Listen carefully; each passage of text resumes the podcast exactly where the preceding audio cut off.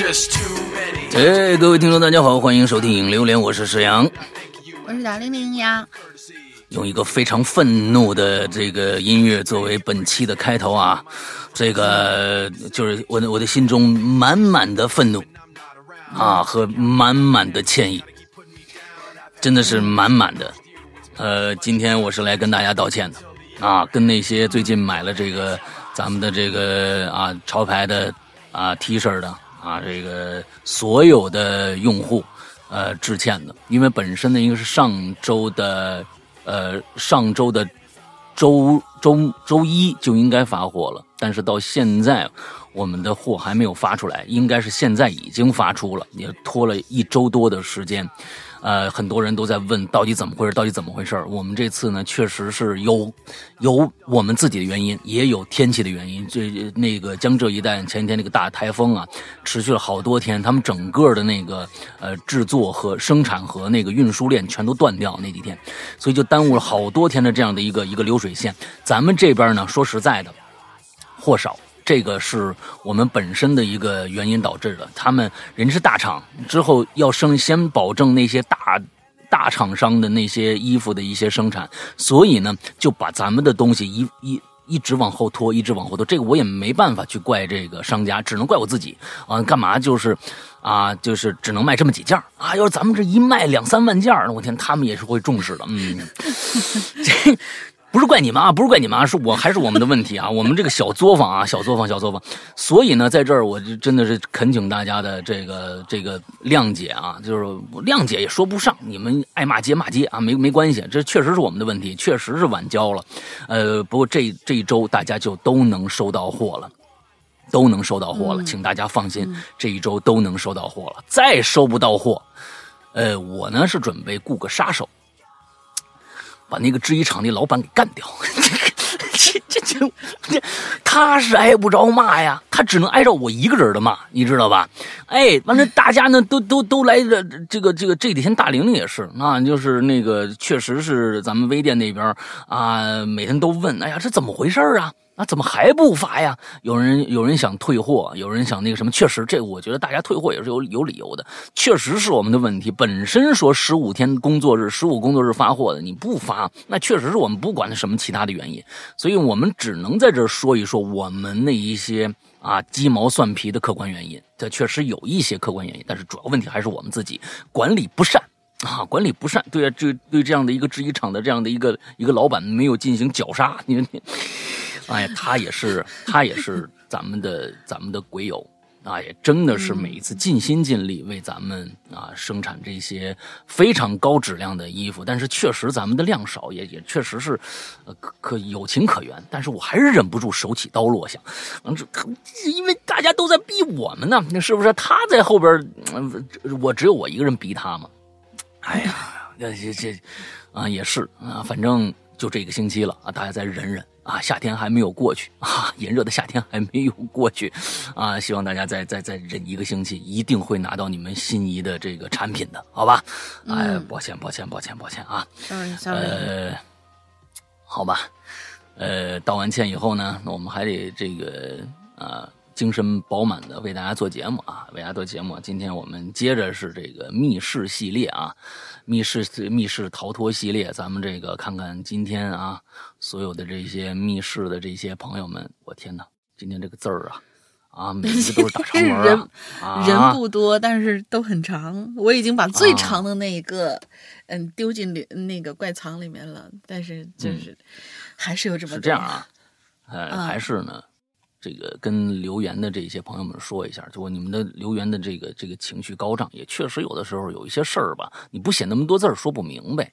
呃，但是呢，咱们因为是这个节目这个形式啊，呃，尽量想多说一些其他的一些鬼友的一些留言啊，所以我说，呃，能短啊，因为我是想给大家呢的那个曝光曝光的这样的一个一个一个做法，就是说，哎。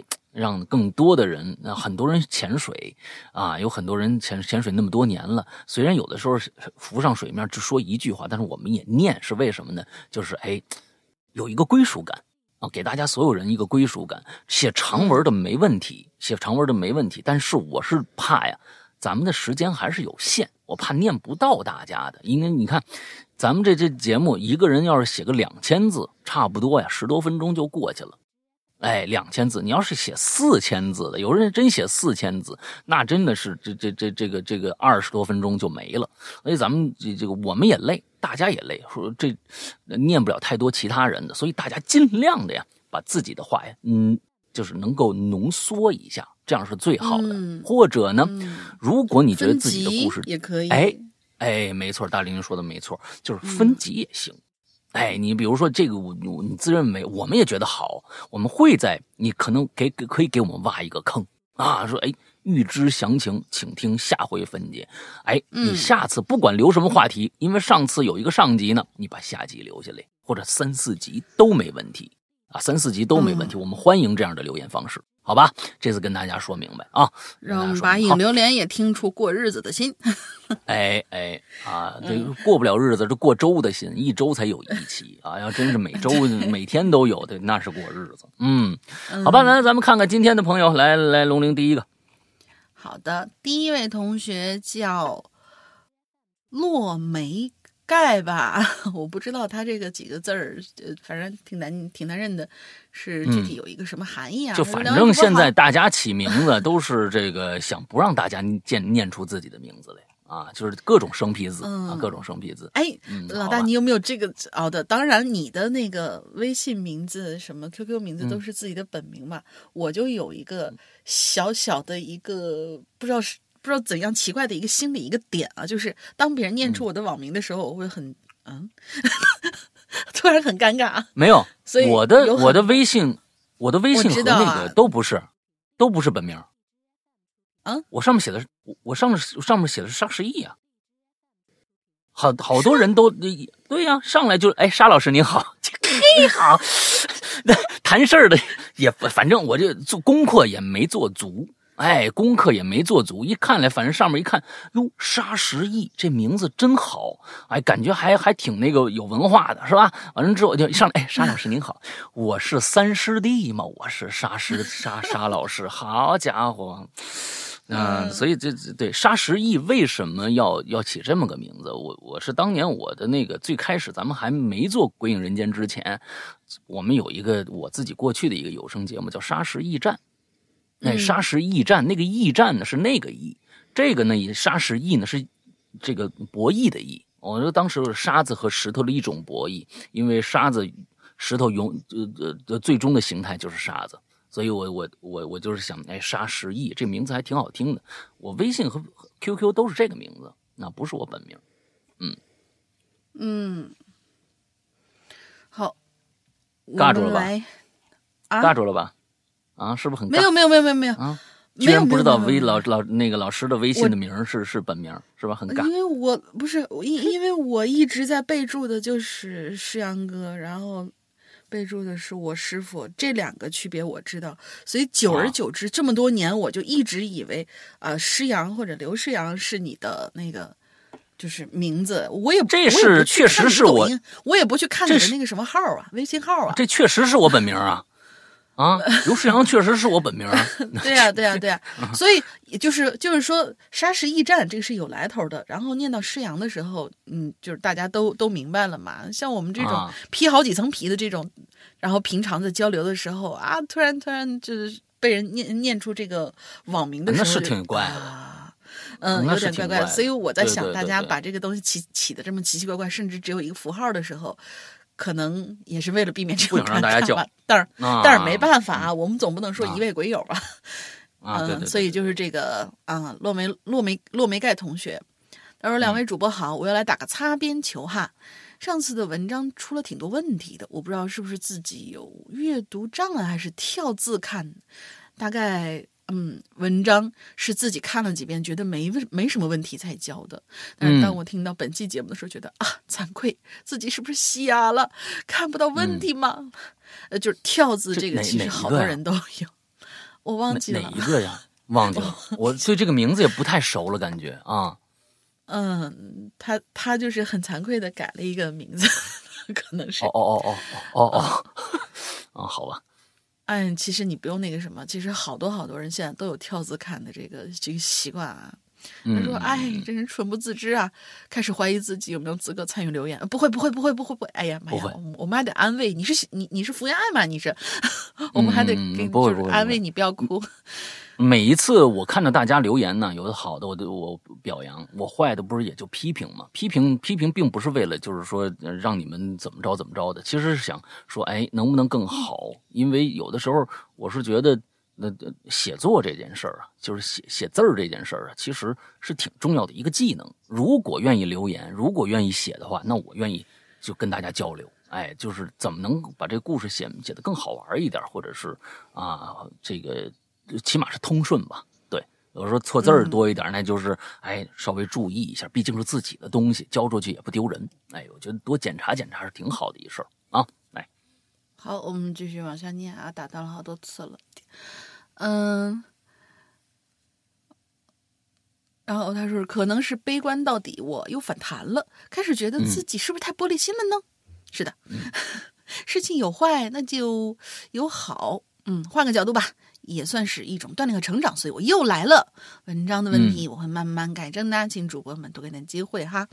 嗯，这次是我自己的经历，不打岔。开始嗯正文。我当时是个初二的住宿生，不记得那是几月份了，只记得是个夏天的晚上。呃，不知怎么的，那天晚上就是不怎么想去晚自习，就把上火导致的牙龈出血当成牙疼，矫情的请了个假，想独自留在宿舍里偷懒儿。啊，晚自习是从七点到九点钟的，六点半左右就开始有人离去上离开去上自习课了，我就开始躺床上盖好被子装病，然后一动不动的。相熟的同学好奇的问了一嘴，我就把那蹩脚的请假理由说了一遍，啊，我牙疼，怎么怎么着。嗯舍友们笑笑，然后陆陆续续打一下招呼就离开了。转眼屋子只剩下我一个人。看看手机，距离七点还有十几分钟，挺新奇的。哼，因为这是我第一次请假不上晚自习啊这里要澄清一下哈，我不是学霸，但也不是侧头，就是那种中规中矩的，嗯，有你没你，周围人吧都不太注意的那种学生。为什么来这么一段呢？因为怕老大突然来个灵感，给我加一段独特的人这呃独特的人设，hold 不住啊，嗯本人。啊，我是觉得呀，感是这样，我还得给加个人设，那个 那个你 干嘛？哎，我是觉得呀，嗯真的，规规矩矩的孩子才对这种偶尔逃课有新奇感，是刺儿头不会有新奇感，学霸嗯也不会，我学不学都那样。只有中规中矩的孩子，每天勤勤恳恳的孩子，才会对这种啊偶尔的小冒险产生新奇感，这挺正常的，挺好啊。嗯，来吧，嗯嗯，他说自己一个人留在屋子里呀，自我感觉空气都自由了几分呢，心情还挺好的。在戏厅嗯外面也慢慢的没有什么动静了，我知道整栋宿舍楼可能都没有人了，就更开心了，感觉自个儿包场了一样。再看看手机的时间，还有几分钟就到七点了，离同学们回来还有两个小时的时间，想想就开心。高兴高兴的我从床上坐了起来，环视宿舍的景物，认真在想，自个儿要干点嘛呢？没等到我想到干嘛，突然就眼前一黑，之后就是铁门被拉拽撞在一起的声音，啊，铁链在铁门上拉动的声音，还有稀稀疏疏好多钥匙碰在一起的声音，最后啪的一声、上锁了。什么意思啊？我估计他为什么眼前一黑呢？我估计是因为已已经到晚上了嘛，我估计是晚上他们这宿舍楼有拉闸断电的，就是人就是楼里面没人的时候有拉闸断电的这么一个一个。他不是在宿舍吗？是啊，在宿舍啊，但是整个两个多小时没有人，估计就会哦，关、还有。这事儿呢？嗯，我也是头次听说，但是我是这么分析啊的，听他这一系列的操作啊，特别像。反正他说啊，僵的没动的我适应了一会儿，慢慢的就看到从门外透进来的月亮的蓝光。房间里不算黑，可以说还挺清晰的，但是我的心情就跟环境一样换了一个一百八十度，开心不起来喽。看着宿舍敞开的门，想想刚刚应该是舍管爷爷关灯了。整栋楼只有一个电源开关，就在宿管爷爷那儿。关门，然后上锁了。整栋楼的钥匙也在他那儿。然后他干完这系列之后，就出去溜达了。而我则是被锁，而我则是被锁在了这栋两层楼高中间，呃，两哎，被锁在这两这栋两层楼高中间楼梯左右各四个房门的宿舍楼里啊。真正的是没有人，没有声音，灯光什么都没有了。叹了一口气，唉。这下啥都干不了了，又不是真病，我躺着也睡不着啊。想到这儿，我突然想起这个枕头底下有本空白的本子，可以撕下来折纸。想着就干呗，无聊嘛。我拿起本子啦，翻开我就撕。周围真静啊，这撕纸的声音比平时还要脆，还要刺耳。我呢，就。撕一张纸，折一个形状，折好了就直接放在被子上。但是我自己会的折纸方法也不多，就有五种，所以都折完一遍以后呢，又重新再折一遍，直到本子被撕完，脖子都酸了，这才意识到自己身前放满了折纸。啊，看着这不知忙了多久的成果。没有一点点正面的情愫，倒是负面情绪看起来要多了好多。这事儿要放在白天，或者身边但凡多一个人，我都会觉得没什么，就是用来打发时间而已。但是看着这些一个个摆放整齐的纸制品，我只想把它们全都扫出去，别再围着我。刚把这些折纸全都堆在床角，突然安静的房间里起了一阵风，从敞开的宿舍门外边吹进来的。而我的注意力也被吸引到了门口，风也就吹了那么一阵儿就停了，而接下来我就看到了我这一辈子都不会忘记的一幕，那就是其实门口是空空的，什么都没有哈，但是靠门口最近那塑料袋儿动换了几下，然后就停了。接着，下一个塑料袋也动换了几下，就像是有人走进来，撞到了挂在床边的塑料袋儿。但是没人呐，我什么都没看到啊，好像是有个我看不见的东西或者人进来了。我这儿插一句，说一下宿舍的布局：房门居中开，居中开，正对面是两扇窗户。房间面积多大不记得了，只记得我们是二十个人住一个房间。床放在房间的四个角，靠近房门的两个角各放两张床，靠近窗子的两个角各放三张床。我在最后面挨着窗的那个下铺。房子的中间留了一个十字形的过道，不大，大概也就一平方宽左右。床是上下铺，木质的。老木头了，动一下都会发出声音。为了生活方便，给上下上下铺的四根木条上都钉了钉子。钉子钉在齐眉高的位置，还挺危险的感觉。没钉死啊，是留一小节儿，放一些呃放着挂着什么东西的。别的宿舍怎么样不清楚，但是我们宿舍每个人都挂了一个塑料袋儿，里头可以放一些牙膏、牙刷、毛巾啊、便服之类的。所以呢。又占了过道的一定空间，啊！介绍完毕。反正就刚刚那一愣神的这一会儿啊，这个我看不见的东西越过了前面的两个床位。我当时以为他会顺着过道直接走到尽头，也就是我的床位的，但没想到不是我想的那样，而是我左边耳朵传来了吱嘎一声，我的视角一下子就顺着转过去了，那是从我。左边的第一个床铺传过来的，嗯，然而我除了惊恐的瞪大眼之外，还是什么都没看到。别说人了，连老鼠、小强这种活物都没看见啊！紧接着又是从床板上头传来的第二声吱嘎，还是在第一张床上发出来的，但是感觉离我更近了，就像是有个人的脚直接踩在了床上，再踏出再踏出一步向我这边走过来。我不知道是冲我来的还是巧合，正反方向是，呃，反正哦，反正方向是我这个方向，但是我不能待在这儿被吓唬呀，是真的，我觉得吓到极端。真的会恶向胆边生啊！我当时就是，我当时就生出了他吓我，我也要吓他的想法。哦，我就开始迅速掀开被子，蹲着，慢慢的移动着，来到了床尾边上。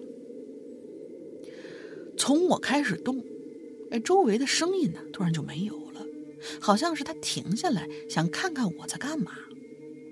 我就蹲着姿势啊，用力的跳下床。在故意压上自己的体重，发出了“砰”的一声。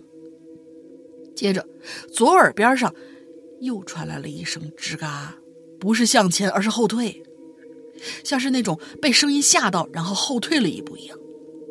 我抓紧时间啊，穿上拖鞋，直奔房门口而去。跑出房间，外面就是走廊了。虽然我们是一楼走廊，但是走廊是有铁丝网围着的，直通天花板外墙。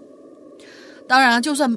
呃，就算有，我也没本事跳到半人高的水泥围墙上，然后翻出去，只能往大铁门那儿跑。来到铁门口，我就抓住那铁门，手一直抖啊。当时我已经忘了反锁了，社管爷爷也不知道上哪去了，几时回来？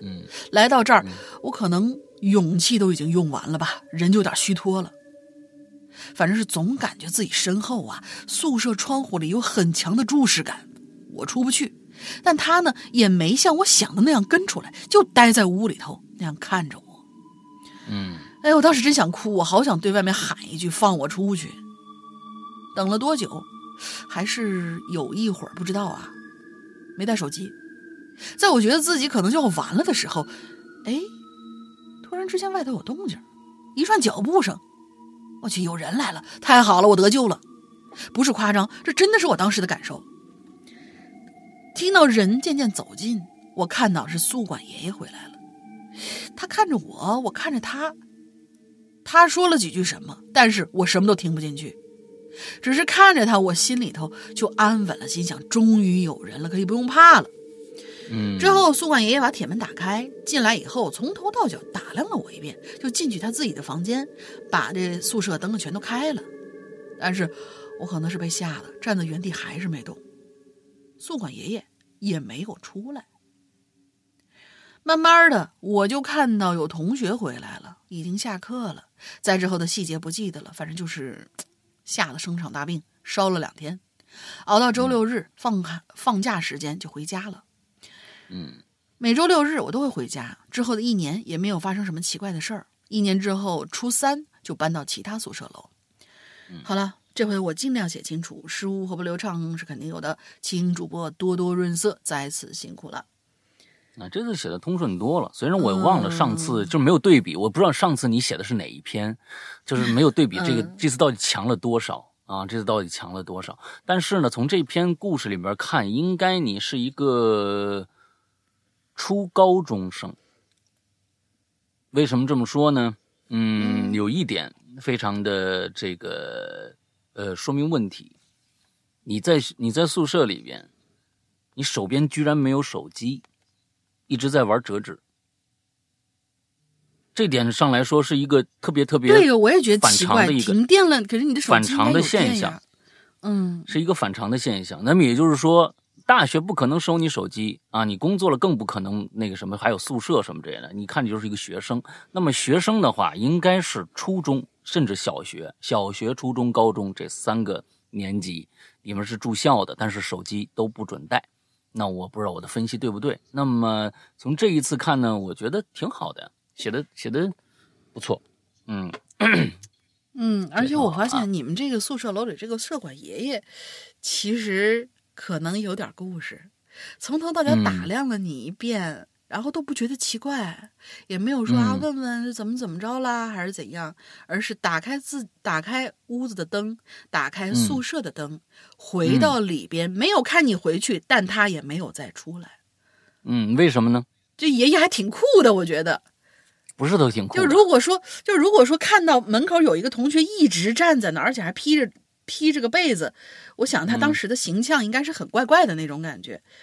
呃，社管爷爷应该会说，呃，小呃，不知道你是男孩女孩啊？小伙子、小姑娘，赶紧回去吧！怎么怎么怎么着的？你站这干嘛呢？就是是个可能。大爷大妈可能都会问一句，但是这爷爷还挺酷的，溜溜达达回来看了你一眼，然后打开门进去，给你把店打开，然后自己进屋了，也不管你回去没有，挺酷的一个老头，反正是。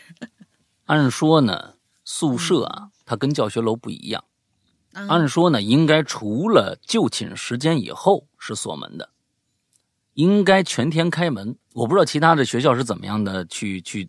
这这个这个这个去做这件事儿的，但是你即使就算关门，万一有一个人急着回来拿什么东西或者怎么着的，那也应该有个人在那值班看门。那么这个大爷，我相信是他判断这个楼没人了之后，把整栋楼关了灯，锁了门，去看自己的事儿了。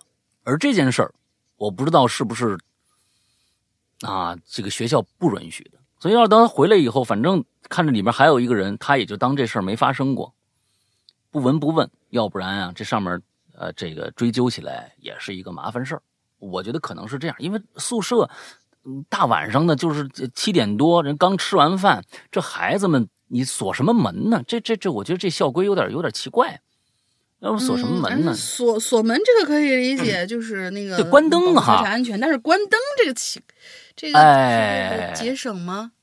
不知道，困难到这种程度吧？谁知道呢？咱不分析这个了啊！看下一个吧，文艺怪咖啊，这是这几天我呃这个直播经常来的一个朋友啊。不过在这儿那个要跟大家说一下，这个呃《洋洋怪谈》我那边的这个这个直播呀啊，可能要暂停那么一小段时间啊，可能一个月也可能两个月，因为最近的其他的一些作品太多了啊，那个有点赶不过来了，所以呢。呃，这个，呃，这边的直播可能要停一小段时间啊。完了之后，我们的上一篇这个故事《末班车》已经全都讲完了啊，讲了一年多啊，这个终于讲完了。结束这个，我们下一次再开一个新的，什么时候开？我跟我在这个留言里边或者都关注我们的公众号，会跟大家说。啊，不过咱们经常的这个奇了怪了，我们要再做的话，肯定还是在那个上面直播，那也不是彻底停了吧？嗯，跟大家说一下，文艺怪咖啊，石阳哥、龙宁姐，你们好，我来解答一下上次白狐报恩的故事。据当事人所说，他也不知道自己做了什么事情帮助过白狐啊，有可能是无意识的，自己也不知道。那也许呢是自己家的祖上做过什么好事又或者是自己的前世做过什么好事帮助了白狐，这些猜想都有可能。好了，解答完毕。啊，我看到今天这主题呢，我就想起了前不久啊，朋友跟我说的一件事虽然呢不是关于密室空间下被人抛弃、丢下自己跑了的事儿，啊，这个但呢听了以后啊，真是让人是。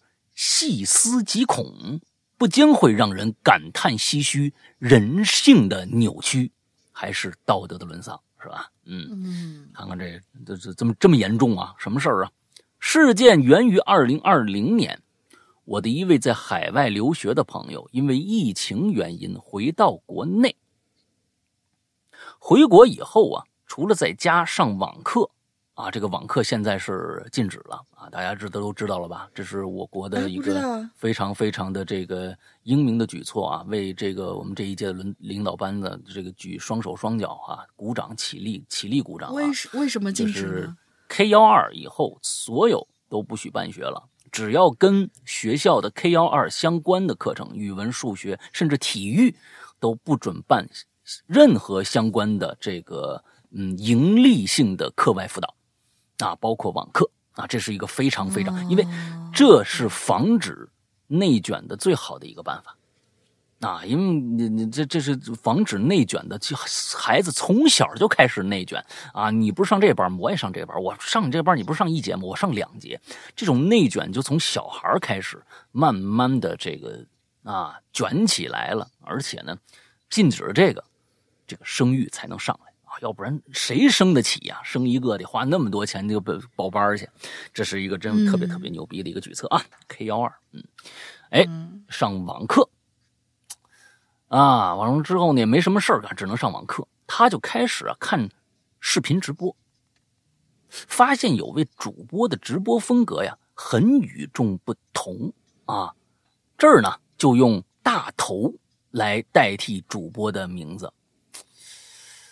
哎，你不是在说我吧？我头就特别特别的大。哎，这个文艺怪咖，我觉得你这个不要不要不要搞，咱们咱们搞清楚啊。这个这个大头，你说的不是我吧？啊，我们看看后面那个事发生的事情是不是是不是我我的事情啊？一来二去呢，啊，俩人啊就认识了，还互相加了好友啊。那那那肯定不是我。嗯，碰巧那段时间呢，大头也是主播呀，失恋了啊。我都结婚十几年了啊，肯定不是我。我这位朋友啊。就安慰大头要振作，啊，那段时间的大头呢，也总找我这个朋友聊天啊，这个大头啊会跟我这朋友呢抱怨自己以后啊会一直单身下去，说自己呢需要很长的时间才能走出伤痛。朋友就挺看着这主播呀是男，这主播是男的，他这朋友是女的啊，咱们先先说好了啊，文艺怪咖这女这这个朋友是女的，主播是个男的啊。看他挺丧的啊，这朋友呢就跟他说：“这样吧，等自等我这个研究生毕业了，如果呢你呀还没开始新的恋情，也没找着合适的人那要不咱俩试试？”这对面这主播大头很痛快的可就答应了啊。慢慢的呀，大头啊，哎，在这个我的朋友的陪伴下，就从这个和女友分手的阴影当中可就走出来了。没过多久呢，大头这直播间呢，又来了一个女观众。这儿咱们用小白称呼她啊。这里面一共有这个三个人物了啊。啊，这个故事这个朋友，还有这个主播大头，又来了一个小白啊。这小白呢是一个国际航空的乘务人员，并在大头的这个直播间呢，哎，做了管理了，就是场控，知道吧？哎，就是英子那活儿。哎，英子呀，小样啊，哎，这个如若他们这活啊，过了几天，我这朋友呢要准备一个重要的考试，不能直播，也不能聊天了啊。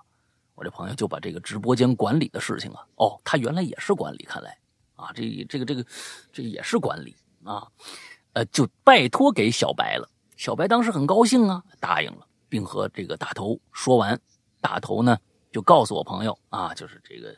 这朋友告诉这大头说：“我这天考试了，不能来了。”啊，大头说：“哎，行，好好复习，专心复习啊，我等你回来。”哎，这一回来就仨月了。朋友考完试啊，就来这个大头的直播间，就发现大头状态不对，就问他遇到什么事儿了？大头就说：“我要出家，我庙都找好了。”我朋友听完啊，我这我庙都找好了。我朋友听完就懵了，怎么回事啊？嗯，问也问不出结果来。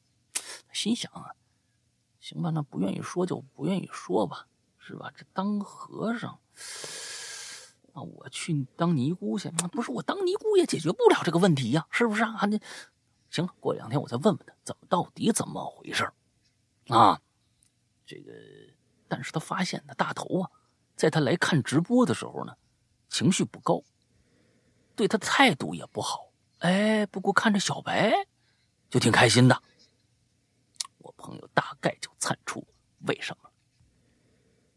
问大头啊，说你是不是有喜欢的人了？大头当时说没有。我朋友又问，那你为什么看着我来直播就不高兴呢？我做错什么了吗？嗯，没有。啊，没没没，你没做错啥。就是因为之前他俩的约定让他很困扰，他觉得自己人一个人挺好的，有时候呢又觉得不能将就，还是要找个喜欢的人。说自己现在的状态啊，是不是让你觉得自己有些嗨？这、这个、这个、这从第三方再转述第二、第第第三方再转述过来，这个话就不容易明白了。我给大家解翻译一下啊。他说：“这大头就说了没有。”啊，就是其实咱俩，你前不是跟我说了吗？说就是我要走不出来，你就当我女朋友，是吧？你这这挺让我困扰的。我我觉得我自己挺好的一个人啊。我有时候呢也想着，我这不是找自己喜欢的人，我也不想将就，你知道吗？哎，是不是？那我现在这个状态就是想按照我自己的想法来呗。那是不是我现在这状态让你觉得我自己有喜欢的人了啊？但事实上没有啊，这没有。之前咱们约定的事儿吧，以后再说吧，行吧？以后再说。有朋友听完这话呀，心想这人挺挺搞笑的啊！你要是有喜欢女生，你说出来不就完了吗？我送上真真诚的祝福呗，为她高兴，是不是？啊，自己这这我也没提以前的事儿啊啊！我还以为你遇到什么不顺了呢啊，没想到被你误会了。说行了，你多虑了，你多虑了，行了。我还以为你遇到什么事儿了呢啊！你能不能以后有事儿你就直说，行不行？行行行行，那那那啥，啊，我爱纠结也是真心把你当朋友不是吗？是吧？这这这事儿过去了，啊，很快就到了我这朋友的生日了。大头这答应啊，给我朋友录首歌，啊，可生日过完呢，这歌也没录，我也挺失望。当时啊，就把这大头失约这事儿啊。给他同学说了，我天哪，这这我跟你说，就这点破事儿，我跟你说，这真的是破事儿，你知道吧？嗯，也没想到他同学听完了，就去这大头的直播间问为什么答应人是人的事儿不兑现。大头眼色很难看啊，也没有理他同学的评论啊。我朋友呢，就是就想啊，是自己错了啊，就就这这朋友就还挺实诚，觉得啊，这跟。自己把把自己的这事儿跟自己的朋友说了，自己的朋友又惹了大头，是不是自己错了？天，你们这些孩子们，你们想想，你们想想正正形行不行啊？就想给大头道个歉。大头态度呢冷淡，说不用道歉，你和你同学说了啥，你跟我没关系啊。这个时候呢，小白给我朋友发了个消息，说了很多难听的话，他一生气就把小白给删了，啊。过了几天，他去看大头直播，小白很热情的给他发评论。我朋友一想到小白那天对他说的话，也没理他发的评论。过了几分钟，小白就在评论区给他发了个微笑的表情，并退出了直播间。紧接着就看着大头的脸色变得很难看，说：“你等一下，我回个消息啊。”没过十分钟，下播了。与此同时，小白把自己的大头微信群的管理号。转给了自己的小号，把自己大号移出了群聊。这个东西称得上道德沦丧什么这个的吗？这这这个这个这个东西的吗？啊，我我真是觉得这不就是小孩打架吗？当时我朋友看见这顿操作呀，觉得很懵，心想呢这是干嘛呢？当时也没多想，第二天。我真不想面念这破事儿了，我跟你们说，真的是这个。还有第二天还还还有两节，还有两节，还有两节，我看都能说说。他第二天大头啊，给了个很蹩脚的回答，在群里说小小白不能加超过二十人的群，要上报单位，什么意思啊？啊，现在的这个管理他是我朋友，我朋友看完消息就吐槽说，嗯。我跟你们说啊，这个，这个啊，叫什么来着啊？文艺怪咖，你这个东西写的一点都不文艺。我跟你说，你这个，这以后纸袋这种东西，好家伙，你这纸袋这看的人都不一定看得懂。我跟你说啊，真是啊，你这纸袋一圈都乱了。要谁说话你就真谁说话，别在那个说话后边还他他他的，那就真不知道说谁了啊。嗯，哎呀，我看看啊，我念哪儿了啊？嗯。看完了吐槽报小小号啊，这什么东西？我朋友是需要上报单位。现在这个朋友啊，哎，我朋友看完这消息呢，就吐吐槽说是怕上报单位，还把管理转给自己的小号，因为群里人都都不知道这个管理是小白的小号。我朋友是怎么知道的呢？之前小白跟另一个聊天管理聊天时，说起群里的。是他小号，这个管理又跟我朋友说了，好绕啊！大家好的，真的，嗯，大家这这破事儿能把他自己绕死，绕死呢？这破事儿呢也没啥事儿，是吧？我朋友心想，算了，看着真累，自己还是该干嘛，你早该干嘛干嘛去了啊！有天朋友在家里画画，突然觉得心脏疼，跟针扎的似的，大概持续了十分钟，有这样的感觉，还这这停止了。他没多想，可能是熬夜画这个。画画累了，那一连几天，每到下午两点，心脏啊都会跟针扎一样疼，而且呢时间也越来越长。他去医院做了个检查，结果一切正常，可疼痛还在持续。他觉得这事儿啊不对，于是就把心脏疼的这事儿啊跟我说了。啊，终于说到他了啊！啊，我就拜托我师傅，你看看，给他呢起起六什么这东西六两叉八卦爻六爻啊六爻啊爻啊哦，那是乌龟壳是吧？嗯，明白了。六爻八卦看了看啊，可以从他起卦问的问题看到和他有关的人和事儿，给出相应的解决办法。好了，由于字数上限，我就写到这儿，下次再来填坑留言，不要留了。嗯 这头一次啊，我们这个有续集还被劝退了。啊，劝退，劝退，劝退。这真的呀，我觉得是一个什么样的一个社会事件呢？人性的扭曲啊，感叹人性的扭曲，什么这个那个的。呃，如果这事儿啊，呃，大家都每天纠结于这种事情上的话，去个主播争宠啊，去跟一个一个主播争宠的话，您也真没什么正事儿可干了。争风吃醋，为了为了点为了点什么礼礼物就要怎么样怎么样的，跟一个女粉丝要怎么着怎么着的，这种人没必要啊。而且每天就陷在这些直播圈里边有什么意义呢？啊，你看看就好了。他呢就是一个乐你乐了也就完了，没有后续，没有什么后续。所以嗯这这事儿你也真别就别留了。我我真对这事儿不感兴趣，我相信好多朋友也不感兴趣。真的，这事儿嗯没那么大啊，嗯说不到什么这个人性扭曲上面去啊，就是呃小孩们实在是太无聊了啊，找不着什么能自己做的事儿，赶紧找点好就是自己能办的事儿办办就完了，争这个干嘛呢？好吧，我这是我的意见，所以没必要。今天呢，你这故事呢跟密室没有任何的联系啊，我念了也就念了，我念了也就念了，但是下一次不要再来了，这事儿我不想了解，好吗？真的挺生气的，你这这为这这点事儿争风吃醋，谁都不认识谁，连面儿都没见过，干嘛呢？还我下蛊了不就是吗？这不是一看就是扎小人儿了吗？这我都你都不用写，接接着往下写，我都知道，嗯肯定是扎小人儿了吗这扎小人儿这种事儿，嗯，总之我是觉得不知道，我我我我不知道。那如果对方真是给给这人下蛊了，那确实这人道德是有问题的啊，那远离他就完了，没有什么还最后还师徒斗斗发吗？你到最后你你带着你师傅跟对面那小白斗发吗？还还能怎么着啊？白蛇传了。我这这真的是没必要，没必要，真的，好吧，下一个是，下下面两个吧，底下这个彩虹屁很短。嗯这位同学叫呃他他写的这个还是有规模的一个彩虹屁，嗯叫丹秋生。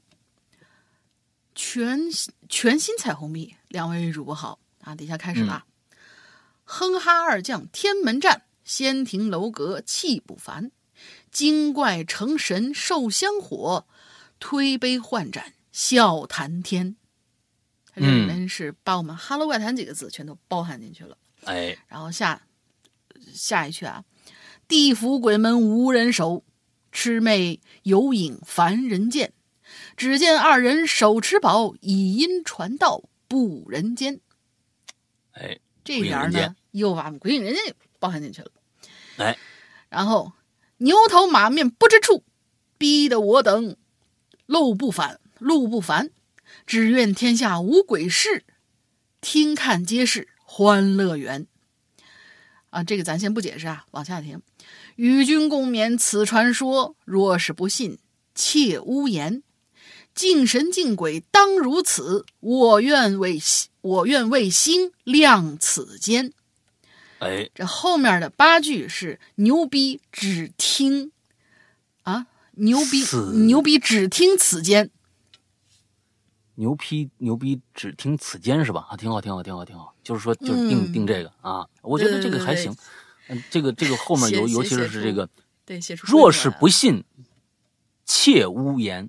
若是不信，切勿言啊！就是我觉得这这就是写的都这都是对的，就是你要是不信呢，你也别别别瞎逼逼啊！完了之后呢，嗯敬神敬鬼当如此，我愿卫星亮此间。哎，这也确实是我们这个节目的一这个宗旨啊。我们嗯对于、呃所有的一切的不可解释的事情啊，我们一直是以这种啊开放的态度啊，我们不不不做解释，我们不说我们一定信，但是我们不能说不信，因为我们没法儿解释这些确实发生过的一些事件啊。这是我们为什么用一个非常开放的一个一个一个一个状态啊，去来呃做我们这个节目啊，这是一个非常科学的一个做节目的一个观点啊。谁要说这个世界上没有其他的东西，那是不科学的啊，因为嗯这个科学是政委的啊，不是将军的。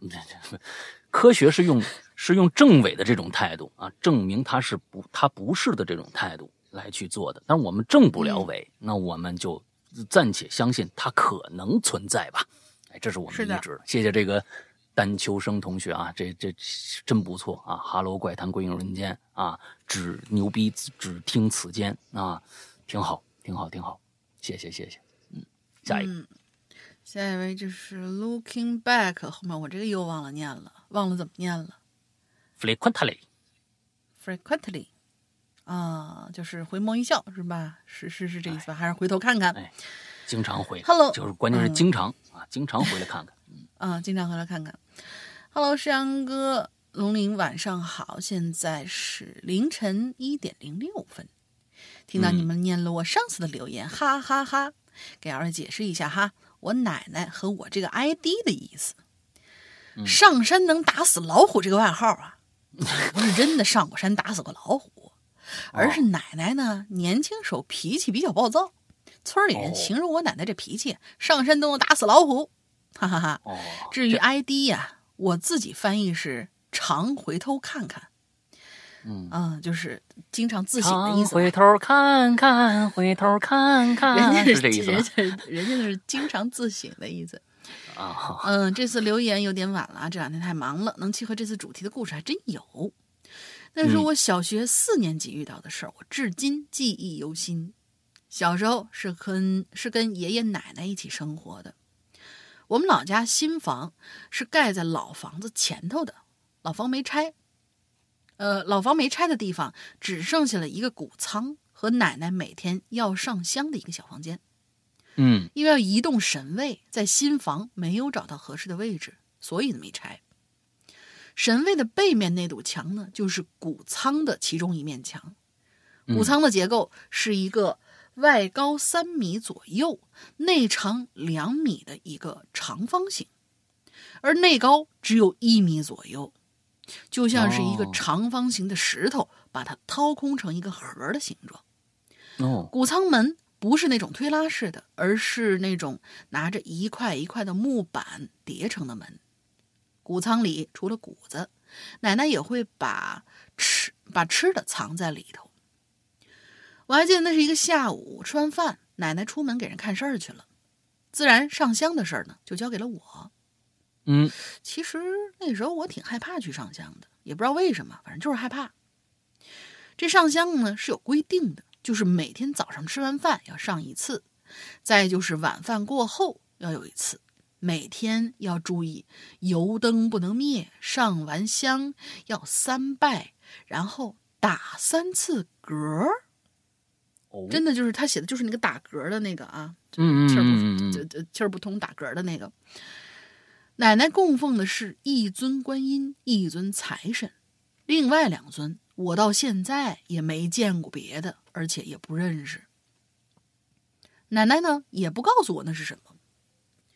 那天啊，上完香要走的时候啊，我突然听到谷仓里头有什么动静悉悉嗦嗦的，我就以为呀、里头是不是进老鼠了，就自己嗯打开、开灯，看到里头除了堆的老高的谷子和奶奶买的一些零食，嗯，就什么都没有了。嗯，那时候还小，看见零食那哪走得动道啊，伸手又够不着，于是我就干脆爬了进去。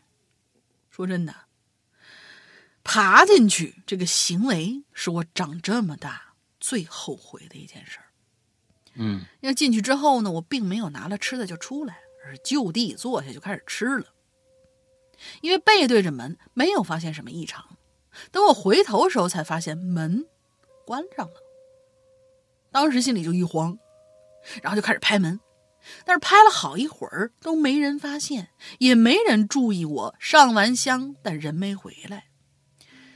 这仓里有很多谷子，剩下空间也不大，待久了很闷呐、这时候灯又灭了，我在那儿哭，就哭半天还是没人来，我就嗷嗷哭，也不知道哭了多久，然后哭累了就睡着了。当我醒来的时候，虽然看不到，但是我能感觉到我的脖子一下被谷子给埋住了。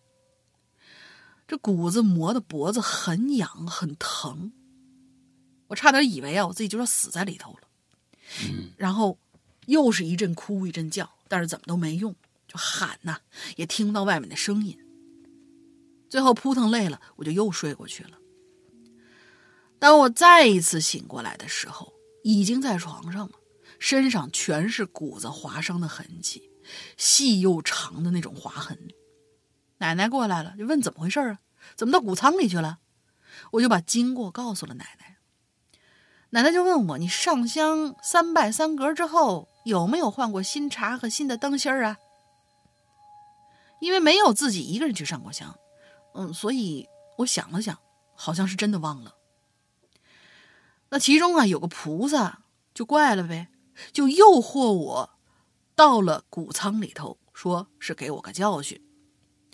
而第二天，奶奶给我向学校请了假，让我跪在那位神仙跟前啊，跪了两个小时，啊，给哪位？呃，给那位我不认识的神仙道歉。至于嗯奶奶他们是怎么找到我的，那是因为我很晚都没有回来，奶奶来上香，来上香的时候才把我从谷仓里救了出来。没有，他是来上香问，是从那个他是来上是神明告诉孩子上哪儿去了。对，才把从谷仓里救出来的。至那以后，我就再也没一个人去上过香了。有时候奶奶很晚没回来，都是叫叫上姐姐一起。就连奶奶走之前也没告诉我那个仙儿到底叫什么。从小到大的从从小看到大的仙儿，但是记不住什么样子，到现在也是。另外三尊都能记得，就唯独那尊仙，我不记得他是什么样子。嗯，故事就到这儿了，文笔不好，废话有点多，抱歉了。辛苦老大和玲姐写完已经是凌晨两点了，语音投稿嘛，嘿嘿嘿。让我想想哈，我这两天梳理一下故事吧，啊，么么哒。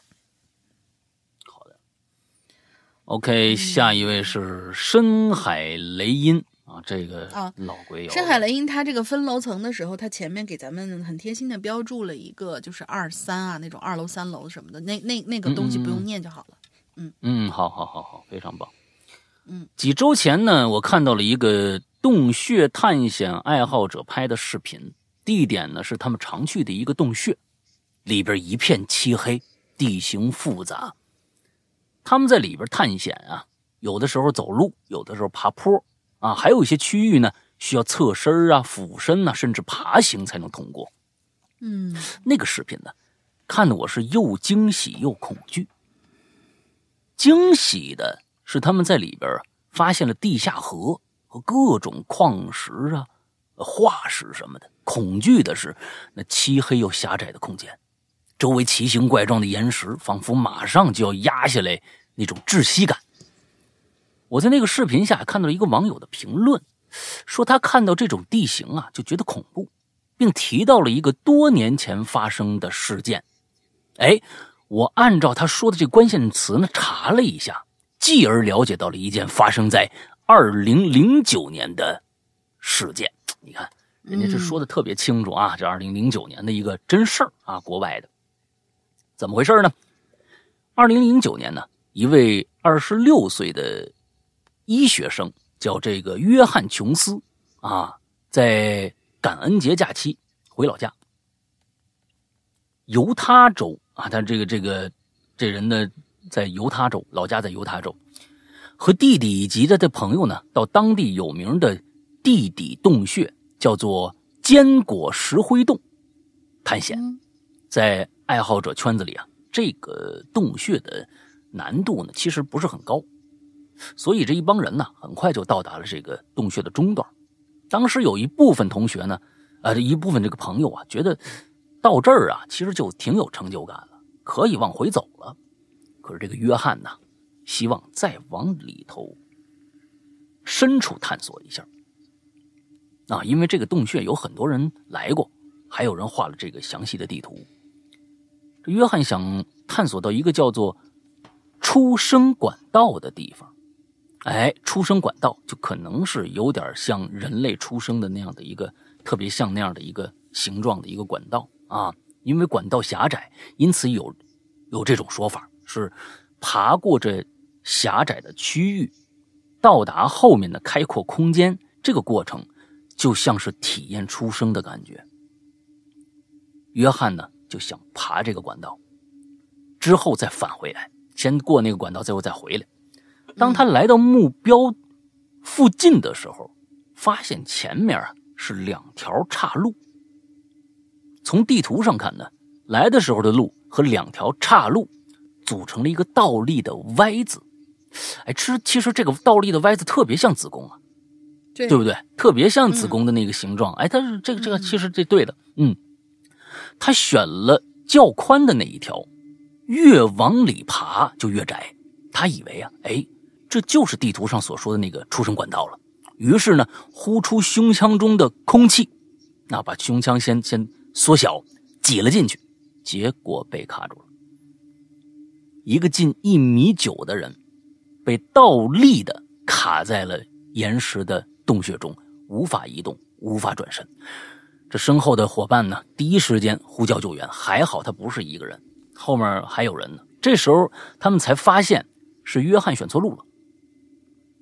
这条路在地图上标注的是未知区域，就是因为太窄了，没人能探到这儿来。而狭窄的洞穴呢，也成了救援最大的难题。无论是救援人员有多好的体力、多好的装备，最终能勉强到达这个约翰身边的就只有一个人。无论是凿开石头还是用炸药，所有的方法在这么狭窄的洞穴里根本没法施展。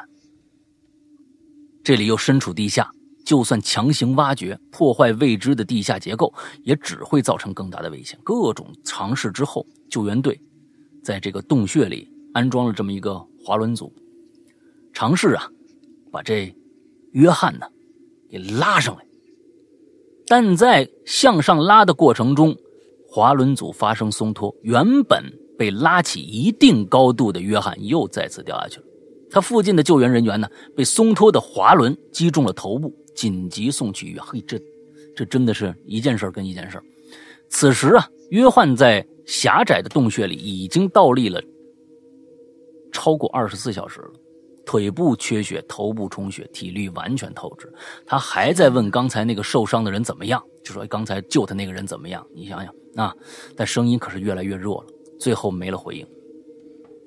替补的救援人员呢，试图挤进去把约翰给拉上来，但他呀已经够不到约翰的脚了，甚至呢他自己都被卡住了，差点被卡住，连忙退回来。之后啊，他们找来了医生，医生下到洞穴里观察，判断约翰已经死亡。此时距离事发已经过去二十二十九小时。事件发生以后，管理部门呢将这个地方彻底就给封了。约翰的遗体呢也被也因为被卡在极深极窄的地方，没有办法取回来，便被永远留在洞穴里。人们在洞口摆放了约翰的照片，将此处啊作为他的坟墓。呃，二零一六年，这个事件改编了电影。编剧给了约翰约翰一个算是灵魂救赎的结局。被卡住的约翰经历呃数次的昏迷，在梦中想起自己的过去、美满的家庭、温柔的妻子、可爱的女儿，呃，妻子腹中还有未出生的儿子。突然，他醒过来了，发现自己体力恢复了，洞穴也没有卡住他，他轻松地爬了出来，回到了地面，看着广阔的天空啊，他贪婪地呼吸着空气，又哭又笑。接着呢，他呃。突然觉得有些异样，又回到了洞穴里，一片漆黑，一束光从头顶照下来，他面前有一张婴儿床，里面是一个刚出生的孩子。这就是一个一个可能临死之前替约翰的一个想象了啊！约翰突然明白了什么，他对那个孩子说：“我爱你，爱你的妈妈，爱你的姐姐，你也要替我爱他们，他们呢都要快乐，你要呢，呃，成为强大的人，呃，替我守候他们。”说完，他把孩子抱起来，举向那束光。镜头一转，约翰的妻子抱着刚出生的婴儿说：“这个孩子的名字叫约翰。”而这也是现实中约翰家人的结局。啊，事件发生以后呢，人们唏嘘不已，有人责怪管理部门的疏忽，有人呢责怪救援队，责怪当事者。大家说了很多的如果，如果当时怎么样怎么样，就不会出事了。人们的责怪呢，其实也是一种情绪的发泄，毕竟是啊，得知这样的悲剧，心里都不好受。只有，只是有时候啊，一场意外真的是由多种原因交叉造成的，不是单纯评论谁对谁错那么简单。热爱冒险是没错的，人类很多探险发现的结果啊，都是当年无数人用各种作死的方式换来的。就在此时，世界各地依然有人在探险，那探险地底、海洋、天空、宇宙。而探险就必定伴随着危险，只能说珍惜、热爱生命、感恩、敬畏大自然，挺棒，挺棒。这个跟密室啊结合的非常非常的好，这是另外一种密室，这是一个真正可以夺去生命的一个密室啊，封闭，挺棒这个故事。谢谢你们给我，谢谢你这个给我普及了一个这样的一个一个故事啊，甚至我我都不知道有这样的一个电影的改编，那我回去查一查这个电影。呃，冒险这件事情，其实我们身边其实是很小众的一个一个一个团体在做这件事情。不管是极限运动也好，还是各种各样的，比如说攀岩啊、solo 啊什么这种的，都伴随着各种各样的危险。其实有的时候，我们用常人的角度去去想他们的这些做法，有时候觉得哇，你们不要命了吗？不要命了吗？啊，但是我觉得。这正是他们珍惜生命的一种方式，这个没有办法，是我们没有办法理解的，所以我们不能说你你不想活了吗，或者怎么着的？那他就是他，那就是他的活下去的一个非常最重要的一个动力。就跟我们其他很多人，我们现在常态是我们养活家挣钱，这是我活下去的动力，是一模一样的。对于他来说，那就是他生命表达，那是一种生命表达。嗯，可能我觉得这种这种。其实就是发自内心最底一种怎么说本能的一种呼唤，就跟恐惧是一样的。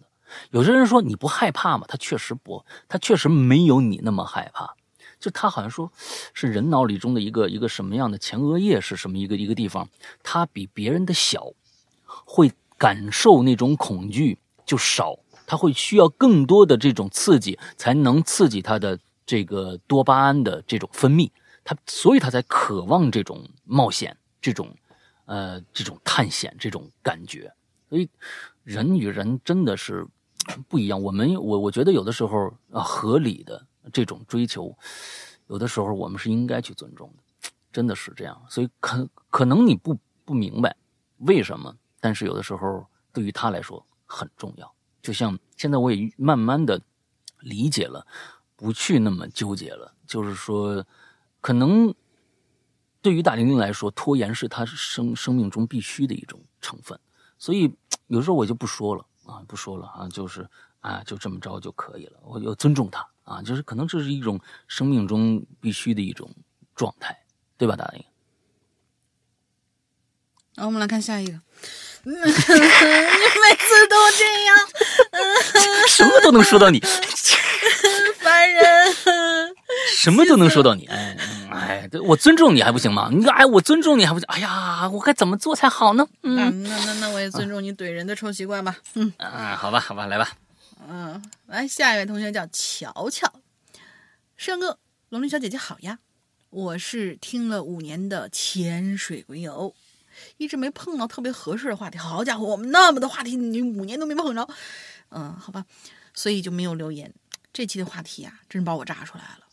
给大家分享一个又菜又爱玩的猪队友，是呃有一个又菜又爱玩的猪队友，是个傻子体验。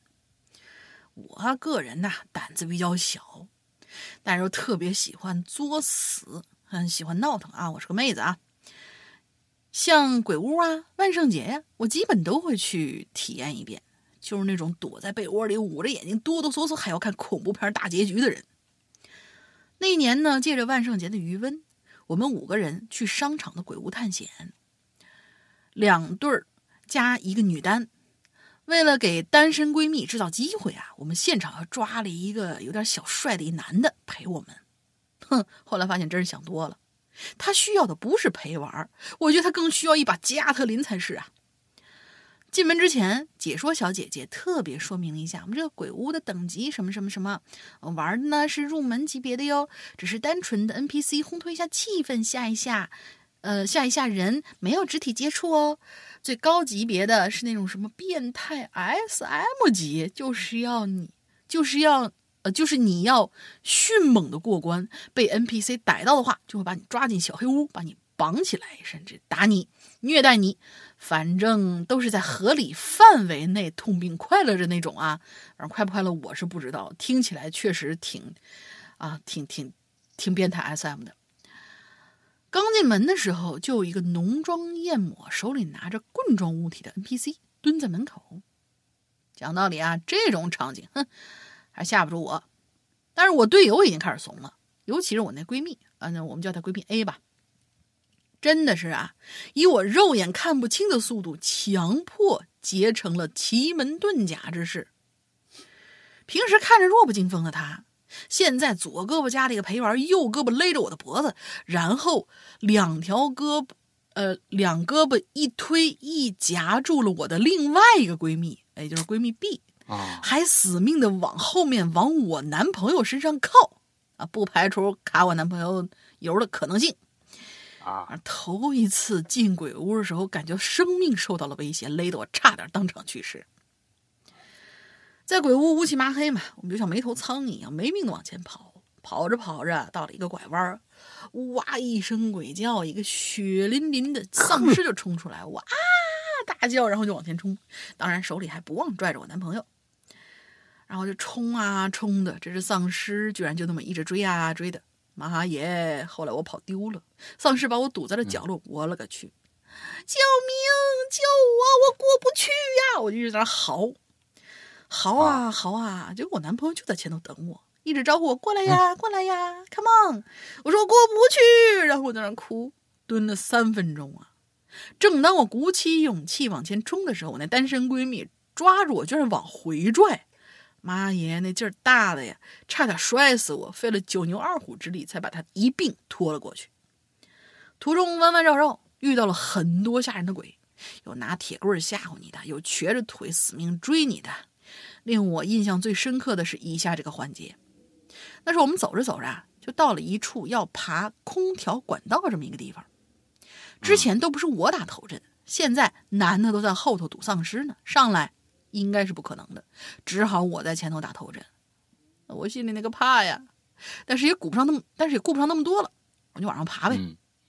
刚爬到那管子里，尽管黑漆漆的，娘啊，我就能看到，我都能看到一个白衣服、长头发的女鬼正在前头等我，让我立刻就怂了。奈何后面的人还一直，你赶紧的呀，走啊！啊，这就最怕这个了。你在前面蹲着就不走啊？对，我就只好硬着头皮往前爬。还好那鬼啊，那女鬼就是趴在那儿啊，趴着的呀，那是挺可怕的。趴在那儿不动，也没吓我。嗯，但是就是这个时候，不知谁呀，他娘的抓了一下我的脚踝啊，鬼呀！我立刻回头一摸，我去，摸到了一把头发，那头发还撩到了我的腿。我擦！前面一个鬼，后面一个鬼，人都上哪儿去了呀？怎么就剩下我一个了啊？本能的我一脚往前蹬啊，呃呃，一脚呃一脚往后一蹬，赶紧往前爬。前面还有什么我顾不上了，反正就一直冲呗。到了出了管道，我才发现我的裙子都掉了，还好我穿着个打底裤，啊，衣服乱的就跟被人 那啥了一样，头发跟个疯婆子似的。哎，反正结束了，出来一看啊，大家都经历了生死啊，形象全没了。啊，这次鬼屋探险导致了我晚上睡觉都还在做噩梦，在梦里都把自个儿给嚎醒了。过了大半年，我才再敢看一些鬼片啊，还有去鬼屋玩啊。对了，后来我想起来啊，那个摸我脚和用头发撩我的，被我一脚踹下去的那鬼，其实是我那单身闺蜜。他就闭着眼睛往前爬呗，然后就抓抓抓抓着我的腿了。至于那头发，嗨，就是那头发太长了。披头散发的撩到我了，但是真是吓死个人。嗯，文笔不太好，写不出当时那个场面和搞笑和惊悚啊，望多多担待。辛苦两位主播，主收听长虹，我觉得挺精彩的。嗯嗯嗯嗯，挺好挺好啊，整个这个都写清楚了。哎呦天哪，现在这个我是觉得呀，现在这个密室逃脱呀，真够下血本的。你想想，这这一场里边有多少 NPC 呀？啊，他得。这这都得给发工资啊！关键是你这这个东西，你要没人玩的话，那这这钱也是。看来是现在去确实挺，我是一次都没去过像这种就是僵尸场吓人的鬼屋啊，僵僵尸场就是这种。好家伙，有有鬼有僵尸，好多人在后面追你啊，你还得挡着，有一帮人得挡着或者怎么着怎么着的。哎，这这我从来没去过。哎，咱们哪那什么时候？那比如说咱们明年，明年咱们这个。这个十周年啊，线下活动的时候，咱们线下活动结束以后，咱们单约一场这个吧。哎，咱们就进去啊。嗯。之后我我到到里边，我到里边，我给他们讲恐怖故事啊。我把 NPC 先吓着啊。这 咱们咱们在这过。哎，来了一个女的，一等我。讲故事，就怕大家听你讲故事已经听得免疫了，你这可怎么办？我给 NPC 呀，NPC 如果呢他没听过，他听过的呢当然免疫了啊。他他但是听过的话，他一想哟，主播来了，签个名。如果没听过的说，哎，那好，哎，扫个码，加个下载个 APP，这个东西都是那什么。你们既然呢要是做这个专业，那就应该提高专业素质啊，提高专业素养。来，我给你讲 一个，应该鬼应该是怎么样的。哎呦，这这都是就是免费的给他们上一课啊，给他们免费给他们上。说不定老板一出来，哟，这个行哎，这东西确实比我们这好。好哎，行行行，那个刘老师，你们看看是不是我给我们办一培训班？完了之后，您晚晚上就来我们这儿，每天晚上当一个客座顾问 吧。经常给我瞎说瞎说啊，瞎说瞎说啊。好吧，下面一个叫乐多啊，嗯，石阳哥哥、龙玲小姐姐，你们好啊。本期的主题是密室啊，我想起了我做梦的一个故事，跟密室有点沾边儿啊。嗯，你们发现了没有？最近我们的主题呀，我觉得呢。别写这种这个特别特别小众的了，因为大家基本上啊，这里面没有几个合题的啊，基本上就是这个还是具体一点吧。然后我们的镜子啊，什么这个那的，好久都没写了。我们的这个东西，厕所呀、镜子呀、电梯呀，好久没写了。我们就写点这种就特别具体的啊，让人抓不到。是密闭空间嘛？但是它密闭空间他们也没。密闭空间这个东西还是太大，还是太大。这密闭空间还是太大，你看那有多少人？刚才那个跟密闭空间啊半毛钱关系没有，就就抓小三儿了。你这个东西你都都写出来了是吧？咱这这还是还是稍微具体一点啊。不过具体他他们可能哎讲了一个故事啊，就跟完全跟镜子没关系。说那天早上我照了一下镜子，这算不算啊？这这个东西你说这现在大家也是集中的开开发智力，看看怎么能打这个擦边球啊，能留上言。行吧，呃，咱们下次就稍微具体一点。嗯嗯，看看这个啊，跟密室有点沾边但是主题可能不是密室，不知道能不能被选上。之前在校园诡异事件那一期留过言，被读到了，好开心啊！那时候才高三，现在呢高二了啊。这这不是那个时候是高三啊，现在这个假期呀，以后就要大二了。哎，大二，恭恭喜啊，恭喜啊，顺利考上大学。这次呢，我说的故事啊，跟我的一个梦有关。有一天晚上呢，做了一梦，梦见我从宇宙的尽头啊，哎呀啊，猛的一下掉在了什么东西？等一下啊，我看一下我这儿，我这这东西不清楚，掉在了。呃，猛的一下掉进了一个黑漆漆的。洞里头，啊，梦见这个周围一片漆黑，耳朵里呢也充斥着刺耳的、类似于耳鸣的声音啊，放大几十倍的那种声音。突然，声音可就停住了。哎，在我面前啊，仿佛出现了一个黑色的屏障，从里边伸出一只手，而且呀，哎，这手啊，挺熟。哎，等一下啊，咱们这个脸熟是可以的，这看手能看出，觉得能看出是谁的手来，我觉得这这挺难的吧？不知道啊，因为这个东西不是咱们每天集中注视的一个器官啊。嗯，哎，这个手挺熟，不知道为什么呢？我就毫不犹豫的呀，把我的手啊交给了他。这个他是个男他啊，一下子，嗯，这只手啊就把我从那屏障里拉出来了。突然间，我进入了一个四方、四面八方全是镜子的空间。你看，这就跟镜子有关了啊，就类似于呢，都玩过的那种鬼屋，里面是镜子迷宫一样的那种地方。哟，我站在那儿一动不动啊，四周的镜子呀。没有我。按说我站那儿，四周的镜子应该全都能照出我来呀，可是没有我，映照出来的不是我，是一个我熟悉而又陌生的人，我爸。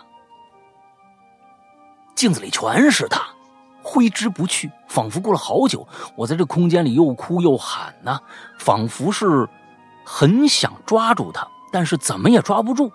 就这样，我这梦啊。就醒了，醒了以后啊，这个泪流满面的。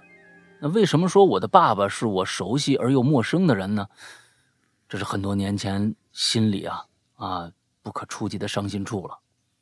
爸爸在我小学刚上的时候呢，就跟我妈离婚了。他们那时候啊还没告诉我，只是分居。啊，妈妈说不住在一起是因为怕影响我学习。我当时我小，我就相信了。但是爸爸非常的爱我，小学和初中呢是我最快乐的时光。爸爸几乎每周啊都来学校门口接我一次，带我去吃好吃的，还给我零花钱。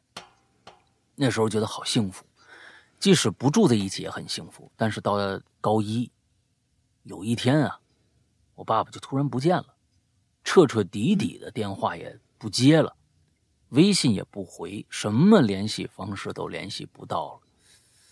我不明白了，你们这你们懂那种亲人突然不见了，什么话也没留，没有征兆就消失的那种感觉吗？那时候我以为是可能出差了吧，或者是不能接电话什么的，也就没在意。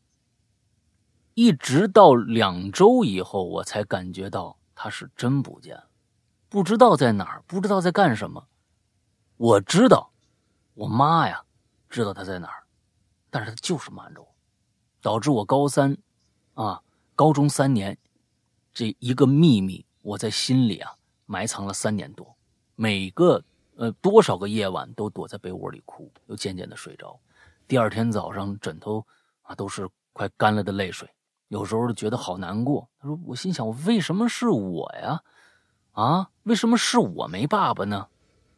这可能也是我自卑、缺乏安全感的原因吧。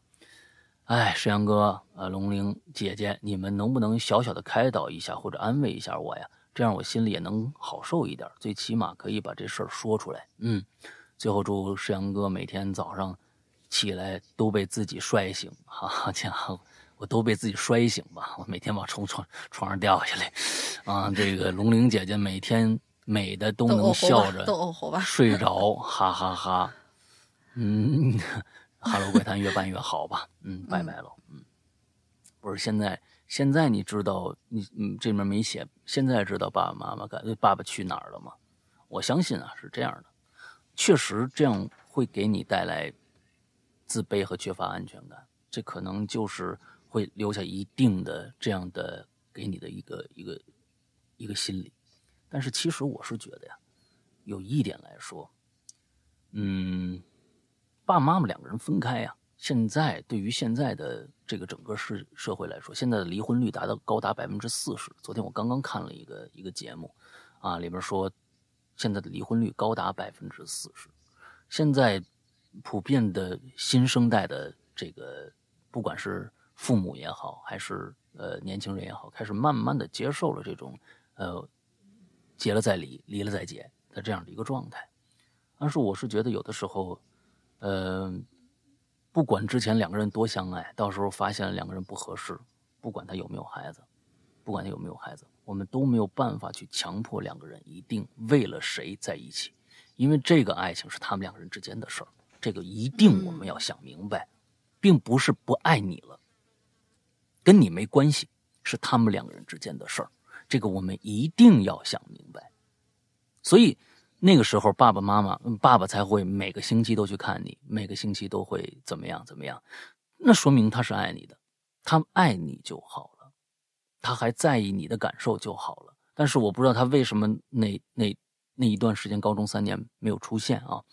可能是组成自己的家庭了吧。但是我是觉得，组成自己家庭，父母对你的隐瞒，这个地方他们两个人做的不好，因为你也是一个成人了。其实现在孩孩子们懂事的懂事太早了啊！现在其实有这个网络以后，大家其实对一些人情世故、社社会上的一些基本的一些认知都是有的。对于离婚这件事，再也不像以前了。那个时候或者怎么着，哎，嗯，离婚就天大的事儿啊，证明了两个人的失败或者怎么样，家庭的不和睦。其实现在有很多人不这么认为了。我觉得，其实这就是两个人，他们两个人之间的呃一个，嗯，怎么说，也不能算是失败。嗯，我觉得可能就是两个人之间的一个改变吧，最多是这个样子了。但是他们只要爱你，那就足够了。你可能缺失了一部分东西，但是千万不要自卑，因为他刚才你说的那些东西，恰恰证明了爸爸妈妈是爱你的。妈妈用了一个爸爸妈妈用了一个错误的方法去保护了你，就是不告诉你这件事情。其实早早的告诉你这件事情，到最后也不至于发展那样。不，比如说，可能爸爸另组建了一个家庭，就没脸来见你了，或者怎么样。不知道啊，因为你没写，我只能这样去猜，我只能这样去猜。但是，请你相信这一点，他们两个人都是爱你的，就 OK 了。所以，我是觉得别那么难过啊，别那么难过。嗯，我觉得就跟就跟有的时候其实是这样，嗯，有的时候，嗯，这现在不是都是啊，提倡一种啊各种各样的这个两个人分手了。啊，另外一对，另外一方祝福对方啊，有一个美好的未来，幸福的这个呃家庭，对吧？其实，作为孩子，有的时候其实也是希望父母能够幸福。父母那么做也是瞒着你，也是希望你能够尽少尽量的减少伤害。但是他们不知道这样可能对你的伤害更大。那其实初衷都是好的，你并不孤单，你并不孤单。所以祝福爸爸妈妈。也能够幸福安康就好了。你自己更要做到一个，哎，让自己开心起来，别让爸爸妈妈担心，就 OK 了，好吗？嗯。当然，我知道，对于每一个人来说，现在这种劝慰，对于当事者来说，都是站着说话不腰疼。但是，嗯，向往美好，能够让自己快活起来，是你现在真真正正应该去做的一件事情。这个话是没有错的，好吗？祝你开心，好吗？乐多，嗯，好吧，下一个，下一个，今天是我们最后一个了啊！啊，好，最后一个，最后一位这位同学叫陆木，Hello，老大大玲玲，我是经常潜水但偶尔也冒个泡的资深贵友。本期话题非常对现在年轻人的口味呀！最近几年密室逃脱火得一塌糊涂，讲一个印象最深刻的密逃吧。我坐标。西安市旅游城市呢，自然少不了大量的这种密逃的这种游戏。我就说一个一九年玩过的，但是它好像现在已经停运了。它呢，嗯，叫做失踪啊，跟我那节目有点儿是吧？但是人家这个呢是尸体的尸啊，尸体失踪的踪。对对对，其实剧情挺简单的。就是一个八十年代的一间老医院里发生的医生误诊导致了孕妇失去了孩子之后自杀的命案，而我们作为医院的职员，要突破要突破变成恶鬼的孕妇设计的结界逃出去，顺便还要救出处理呃还要揪出那个处理掉婴儿的凶手，大概就是这么一个故事，这算是动脑子的那种了。七个身份，嗯，七个身份啊，有护士，有保安，有院长等等角色。其实大部分套路也都差不多。NPC 道具很逼真，音效很瘆人之类的。但是有一个场景真是让我非常难忘，甚至有点细思极恐。嗯当时呢，我正在做第二条单线的时候，基本上全黑的环境，加上那逼真的上个世纪医院的走廊，让我感觉到了，让我那种感觉让我瞬间想到了昆池岩。哦我没有对讲和照明，真的是全靠瞎摸。当时的任务呢，是要从游戏的三分之二的进度点、进度地点走回最开始的保安室去拉闸。说实话，比较惨，再加上音效里时不时撕心裂肺的女人、小孩哭啊，哦，我有点怕。就在我爬到一段地地道之后，来到医院的另外一个走廊的时候，我发现有个人影远远的站在尽头门框那里。嗯，这条走廊有点细微的灯光，那个黑影我知道应该是 NPC，一个挺胖的一男性，轮廓 是真的，轮廓是真的黑影儿。他的头顶上的灯，当时我看到他的时候呢，突然就灭了。我有点不敢朝前走了，要等几秒钟之后，灯又亮了，但是我发现他距离我近了很多，而且是背着我的。接下来果然的灯又灭了，然后再次亮的时候，它就消失了。我以为过去了，正准备往前走，突然在我耳边就吹来一阵热风，随即一声低沉的嘶吼在我耳边炸开，我当时就吓傻了。没等我反应过来，轰鸣的发动机的声音同时响起，原来是电锯的轰鸣声。我靠，惨了，小 boss 来了！后来跑的我是披头散发、大汗淋漓。事后回想起来，不得不说，当时那场景有点文字人电影那味道了。嗯嗯，也可惜啊，没有通关，是个遗憾。如果下周还是这个话题哈，我可以再说一个天花板的故事。我见过，我呃，你们见过下的真正无血色的脸吗？哼哼，我见到了。完毕，谢谢二位。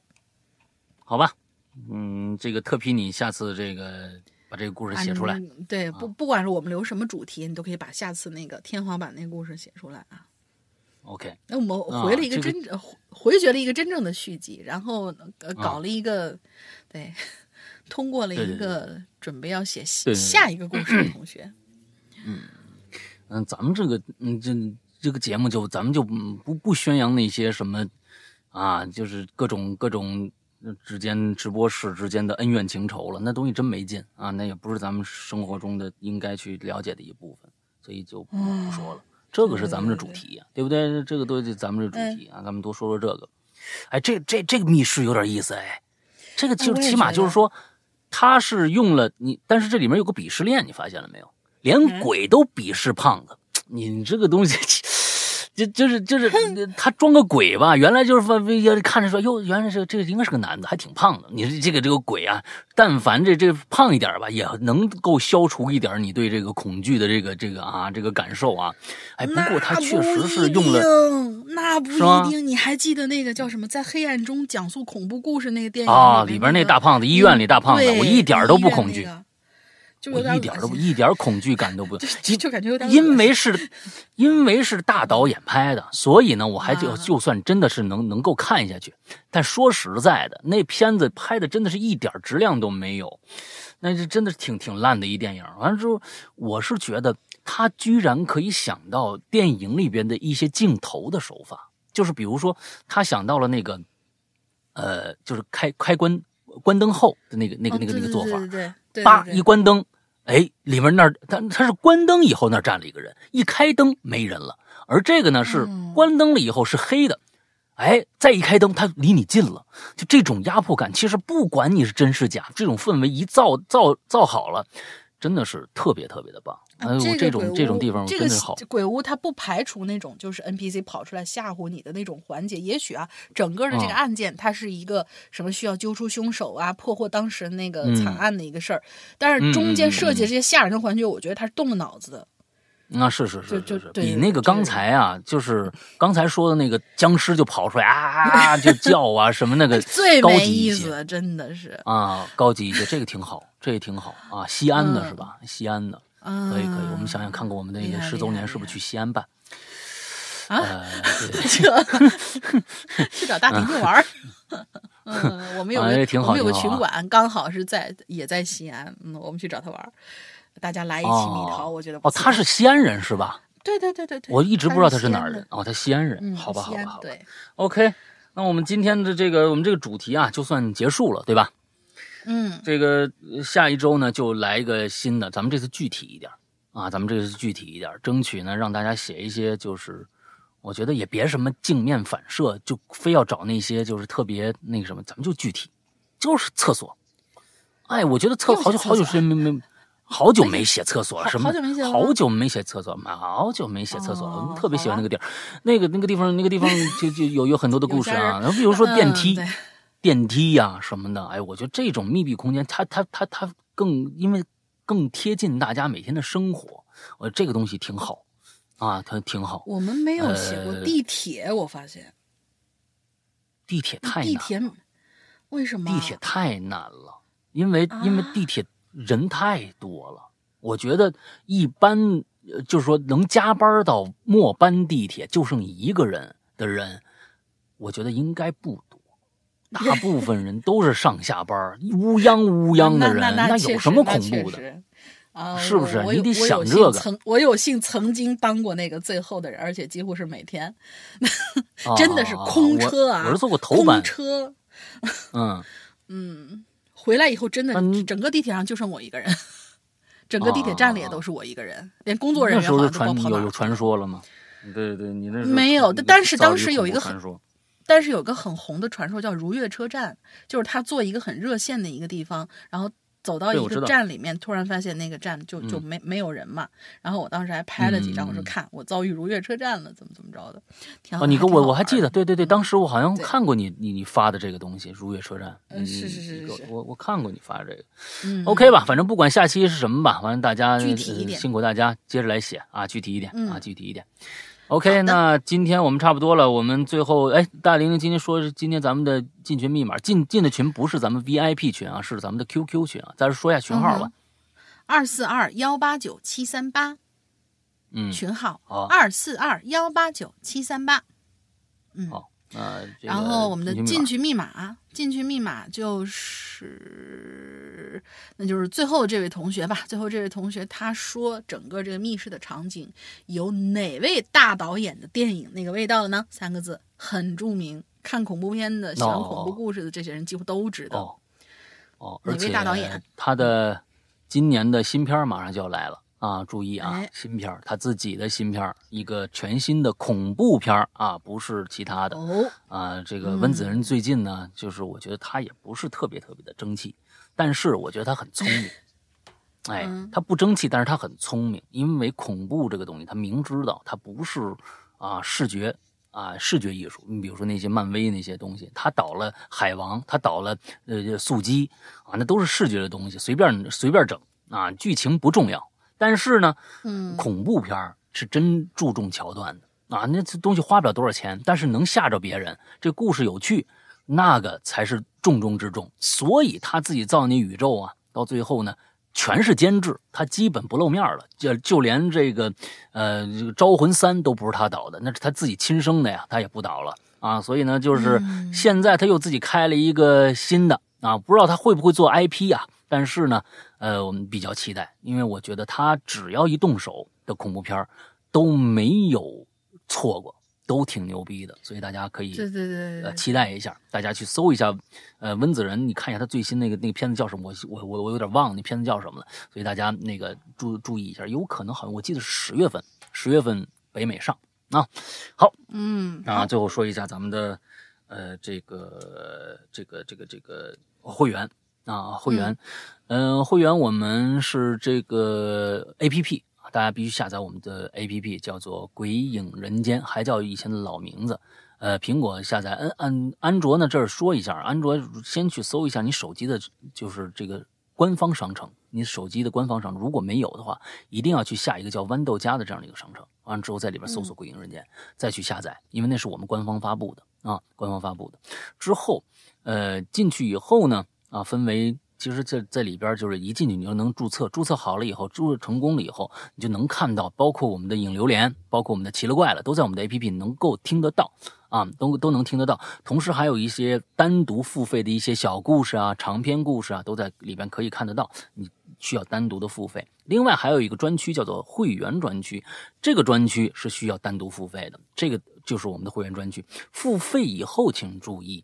刚才我说的那些在外面需要单独付费那些小故事啊，还是需要单独付费的，并不是买了会员，在这个 A P P 里面所有的故事都能听，而是我们在呃这个会员专区里边，会员专区里边，呃有专门为会员提供的内容，这些内容百分之八十是外面的听众啊听不到的啊，只能在会员里边听。但是请大家注意一点。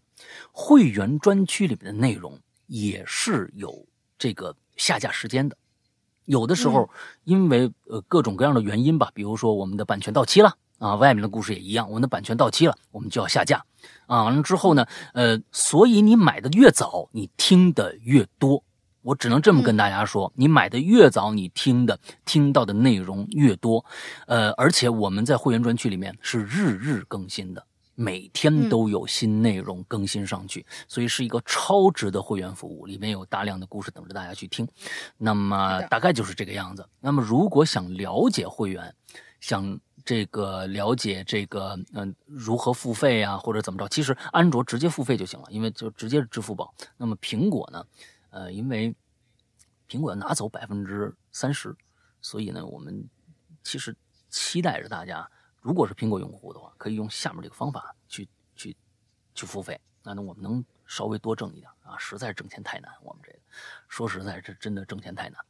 那个还有一些呢，关于一些会员的，呃，想了解一些，比如说任何的关于会员的一些呃问题，都可以加下面这个号。这个是个什么号呢？是一个绿色图标，可以付费，也可以聊天的这么一个社交软件的一个号啊。嗯，这个号的。这个是鬼影会员全拼，鬼影会员全拼。加了这个号以后，我们的这个主任啊，这个英子会为你热情的服务，大概就是这个样子，好吧？大家都听了，我们其实每一期后面都会介绍一下我们的这个会员服务，那么应该是大家都了解了啊，没有了解的去加这个号问问吧。OK，那么今天的节目到这结束，祝大家这周快乐开心，拜拜，拜拜。